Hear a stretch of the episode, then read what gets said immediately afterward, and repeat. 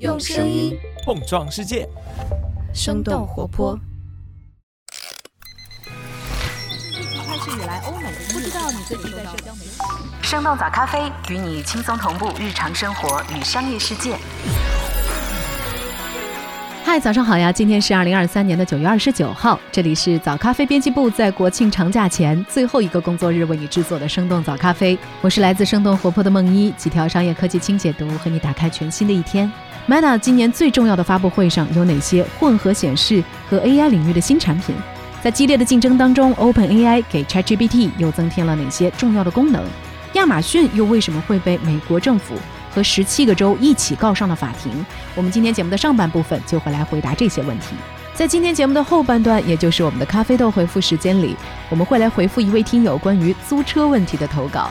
卡特说，他是一名电动汽车的车主，所以在选择去比较远的地方的时候，他通常都会选择租车。最近他发现，国内的租车除了一嗨和神州等等一些企业之外，其他都是本地平台。所以想要了解一下国内的租车行业门槛是不是很高？国内的租车市场现在发展的到底怎么样？不知道即将在国庆出行的你有没有产生同样的好奇心？那我们今天的咖啡豆就会来回复这个问题。在这之前，我们先来关注几条简短的商业科技动态。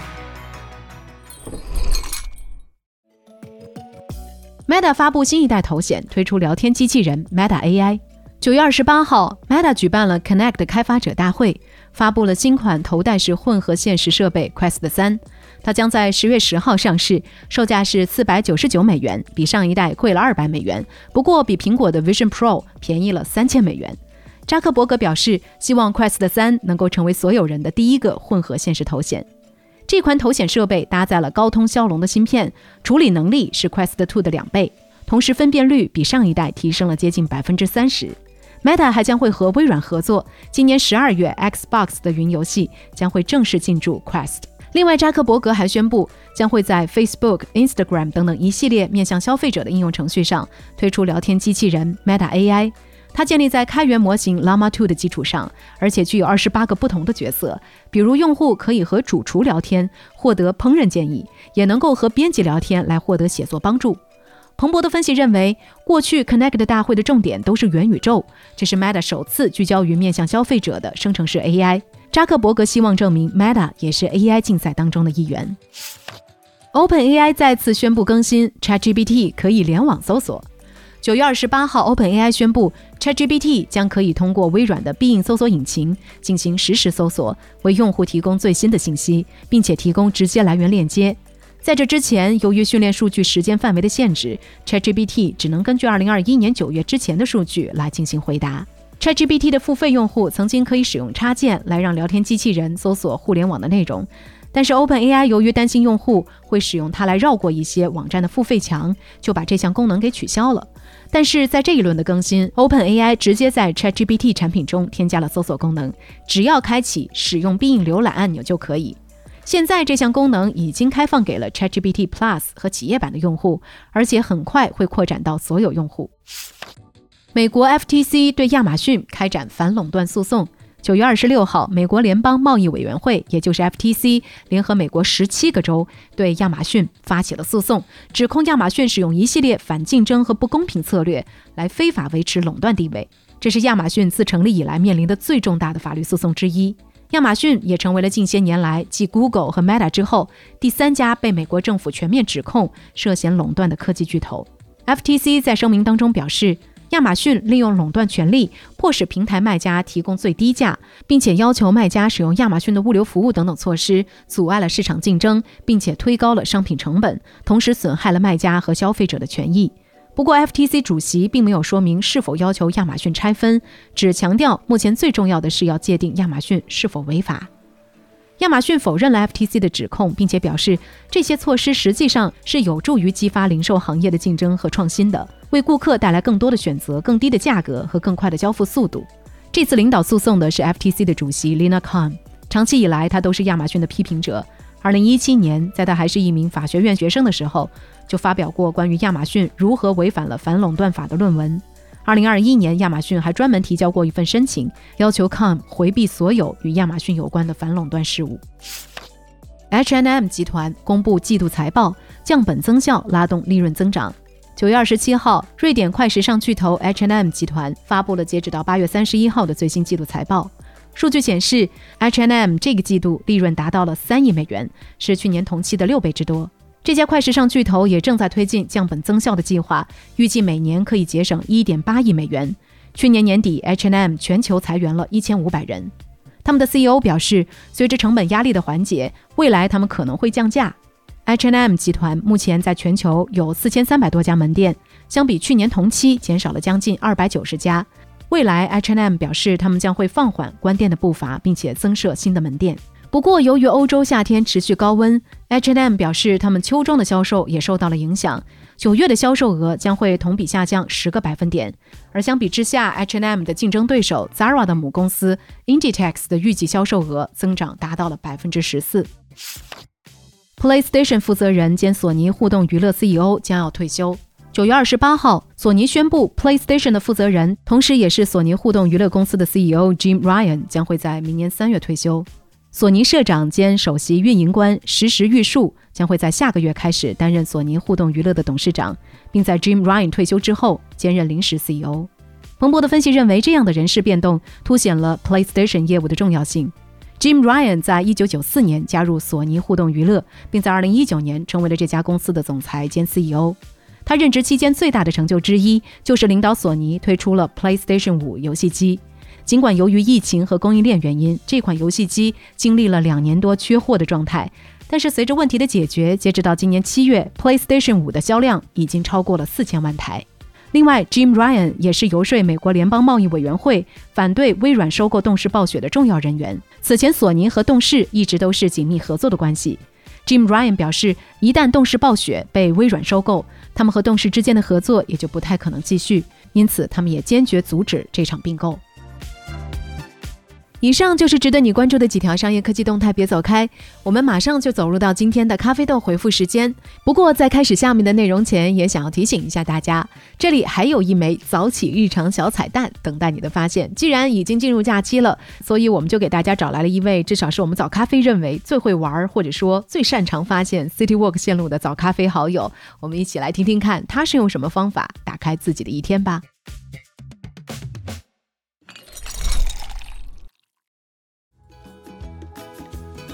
各位好，我是小黄鱼播客的制作人婉莹。最近我在英国伦敦短住，很高兴能和大家来分享我的限定版起床日常。我是个自由职业者，所以通常来说都是睡到自然醒的。可是好不容易来到英国，舍不得每个上午都荒废掉，就趁着时差的劲儿强行早睡早起。必须诚实的说，我睁开眼第一件事情是摸手机，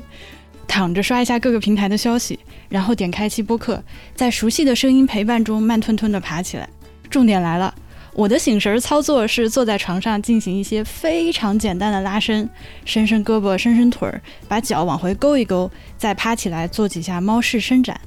两个手掌对在一起搓搓热，然后比较大力的从中间向四周去往四个方向推开自己的脸，再用手指当梳子，从前往后半梳半抓的使劲按摩一下头皮，这样全套下来要不了两分钟，但是效果好极了。下床以后也一定要开窗通风，打开窗帘，看看今天伦敦的天气又作了什么妖没有，再冲一杯速溶咖啡，听着播客，完成晨间的各种洗洗刷刷，打包个盒饭，然后就要赶紧出门去看博物馆啦。以上就是我最近的期间限定起床日常，祝你今天也精神敞亮。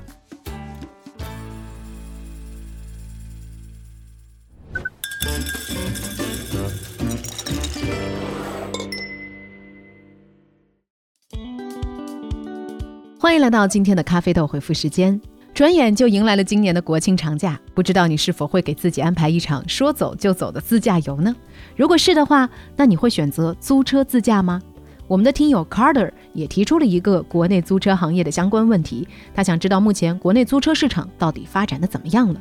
对于一些已经习惯了租车出游的朋友来说，神州一嗨这样的租车公司可能已经不是什么陌生的名词了。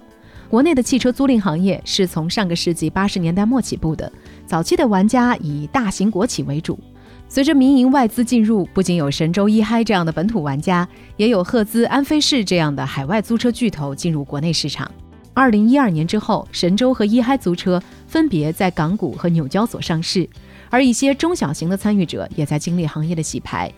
如今，随着滴滴、携程这样的新玩家的涌入，市场也进入到了新一轮的高速发展。过去二十年的时间里，国内租车市场增长了超过三十倍。根据前瞻研究院的报告，目前处于第一梯队的神州租车，他们的服务范围已经超过了三百多座城市，车队规模大约有十五万辆，而一嗨的覆盖范围甚至接近五百个城市。而今年以来，随着旅游市场的火热，国内租车市场也在升温。根据携程发布的二零二三年暑期租车自驾游报告，在刚刚过去的暑期，国内租车自驾的订单量同比增长超过了八成，和疫情前相比增长超过了百分之三百五十二。根据交通部的数据，在租车订单当中，休闲旅游的占比超过了百分之五十，而一些短途休闲旅游的订单增长更加明显。整体来看，全国汽车的平均出租率也超过了七成。不过，对于传统租车公司来说，汽车租赁现在还不能说是一门好赚钱的生意。传统租车行业当前的困境依然不容忽视。二零一九年，一嗨退市，两年之后，他们完成了私有化。神州租车也在二零二一年黯然退市，首汽也没能完成 IPO。根据神州退市前的最后一份财报，二零二一年这家公司净亏损超过了四十一亿元。虽然从车队和资产等等方面来看，疫情之后的神州租车似乎在好转，但是主要还是来自它背后的私募股权基金安博凯基金所带来的超能力。事实上，在还没有收购神州的时候，安博凯就帮助神州租车偿还了超过八十亿的债务，使得神州当时的债务成本减少了三成。而且今年以来，短期的租车爆单主要集中在节假日的用车高峰，订单增长的持久性还有待观察。那么，以神州和一嗨为代表的传统租车企业们，目前都在面临哪些难题呢？首先是用户的租车意愿高，但是忠诚度比较低。疫情之后，人们被压抑的出游需求在不断的释放，放在租车市场，年轻人也逐渐成为了主力军。交通运输部的数据显示，在今年五一和端午期间，九零后、零零后成为了主要的租车群体，占比已经超过了一半。消费群体不断年轻化的一个信号是，年轻人追求个性化和高端化，在租车的时候也更加看重智能化、高性能和舒适度。但是，年轻人租车的时候也会出于价格考虑，在多个平台之间比价，综合考虑车型、平台服务以及距离等等。一些价格党用户表示，自己以前会选择神州，是因为只知道神州，后来发现还有其他不同的租车平台，所以每次租车之前都会进行比价。而直接脱粉神州的原因还包括提车地点太远、还车不太方便等等各种原因。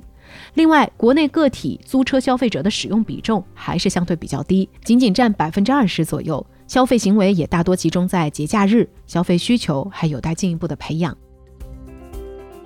其次是业务模式太费钱。神州一嗨这样的传统租车巨头，主要采用的是直营模式。要靠发展门店、扩展车辆规模来跑马圈地，那这样一来就需要大量的买车，成本自然是居高不下。以神州租车为例，他们上市之后的净利润连年跳水，甚至一度缩水到了百分之零点四，整体上增收不增利。重资产的运营模式之下，车辆折旧和处理也很费钱。有媒体此前分析过，神州租车两年前的折旧比例大约是百分之三十。如果按照车辆的使用年限来计算，一辆车用三年左右，价值就基本归零了。为了处理这些旧车，神州也推出了二手车业务，但是每辆车平均要亏三五千元来售卖，显然变卖二手车也很难赚钱。如果遇到市场变化，车租不出去，只能在手里折旧，最后更是不值钱。二零二零年的神州租车账面现金还不到二十二亿元，却背负着超过三倍的债务，加上租车订单不断的减少，二手车销售成本又不断攀升，最终导致神州走向私有化，被收入私募股权基金安博凯基金麾下。二零二一年以来，神州租车上线了九万辆新车，如果要算起折旧的车辆，这又是一笔不小的开支。对比国外的汽车租赁公司，比如说赫兹，就依托旗下的多个品牌，在多个地区采取特许经营和合资的模式来经营业务。这家公司旗下每个品牌都有独立的机场柜台、预订和营销等等服务。除了租车费用，赫兹还面向用户推出了会员制，通过旗下车队管理团队提供的汽车保险和保修等等一系列的服务来进行增收。此外，平台整合资源也让行业竞争更加激烈。携程租车和滴滴这样的平台更像是中介，主要通过整合各家资源，为用户提供租车服务，而且连接资源足够多的话，在价格上也能够跑出优势。我们以携程为例，携程在国内的租车业务已经覆盖了百分之九十八以上的地级市，合作的商家有四千家。而它最大的中高端供应商之一枫叶租车也已经打通了奔驰、宝马、奥迪等等国际豪华品牌的采购链，渠道优势也就更加的突出。以北京为例，携程租车不仅有捷达、桑塔纳等等经济车型，也有别克 GL 八、宝马三系等等中高端车型。神州虽然也上新了别克 GL 八等等车型，但是更多还是以朗逸、本田等等经济车型为主。在标价上，我们试着选定九月二十九号到十月二号为租车区间，分别比价神州和携程这两家平台。我们发现，同款的别克 GL 八的单日租金在携程上也要比神州租车便宜九十多块。滴滴从去年开始也在试水租车，并且在今年六月上线了滴滴租车，目前也连接了一万多家车行，覆盖了三百多座城市。不同于传统玩家的自建城池，滴滴租车接入了携程租车、悟空租车、飞猪租车等等商家来打造聚合平台，也省去了自营车队的大部头开支。不过，老玩家们也在尝试各种办法打入年轻群体。自营玩家神州租车去年不仅上线了接近两千辆沃尔沃新车，还在租车服务当中加入了组队、解密、角色扮演等等游戏元素，瞄准了 Z 世代注重新鲜感还有体验感的一些特点。一嗨最近也有新动作，他们不仅在五月宣布了全面取消车辆押金，来打消用户的消费顾虑。八月和广汽传祺又签约扩展了车型，一个月之后，他们又宣布旗下一点一万个直营网点接入滴滴的应用程序，通过轻量级的合作为自己打造流量优势。那聊到这儿，也想来问问你，你会喜欢租车自驾这种出行方式吗？曾经有过怎样的一些让你印象深刻的经历呢？欢迎在评论区和我们一块儿来聊聊。当然，在这儿也要特别感谢我们的听友 Carter 给我们的投稿。如果你在日常生活当中也有一些有趣的新发现，别忘了可以给我们的早咖啡编辑部投稿。咖啡豆的投稿方式在 Show Notes 当中就可以直接找到。另外，九月已经没剩下几天了，不知道你对于这个月所发生的哪些商业科技动态印象比较深刻？而这个月我们的假期限定版的咖啡豆月度小测试也已经上线了。这个月我们准备的几道题其实也是和吃喝玩乐息息相关的，比如说上半年净利润最高。的航空公司是哪家？率先支持微信掌纹支付的便利店又是谁？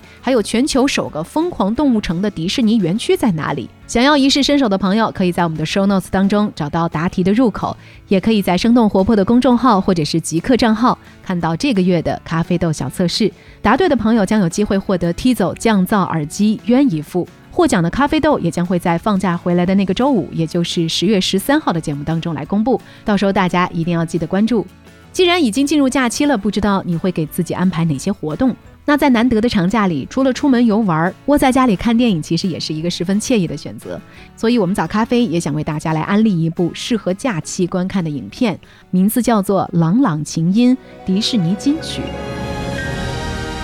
这是一部由迪士尼出品的电影，记录了钢琴家朗朗去年在伦敦皇家阿尔伯特音乐厅设置的唯一一场音乐会。感兴趣的朋友可以到腾讯视频、优酷、抖音，或者是西瓜视频这几个官方授权正版片源的平台上来搜索观看。那以这部纪录片为起点，我们早咖啡也将会和迪士尼一起。在之后的节目当中，为大家不定期的推荐一些优秀的影视作品，并且和迪士尼一样，同样作为内容创作者的早咖啡节目组，在这里也要呼吁大家和我们一起支持正版，保护原创。好了，那在这儿也要祝大家观影愉快，假期开心。从明天开始，我们早咖啡节目组也要放假了，下一次的更新是在十月九号，也就是假期回来之后的第一个周一。那咱们就节后再见啦，拜拜。这就是我们今天的节目了。我们其他的成员还有监制泽林，声音设计 Jack，实习生亏亏。感谢你收听今天的生动早咖啡，那我们就下期再见。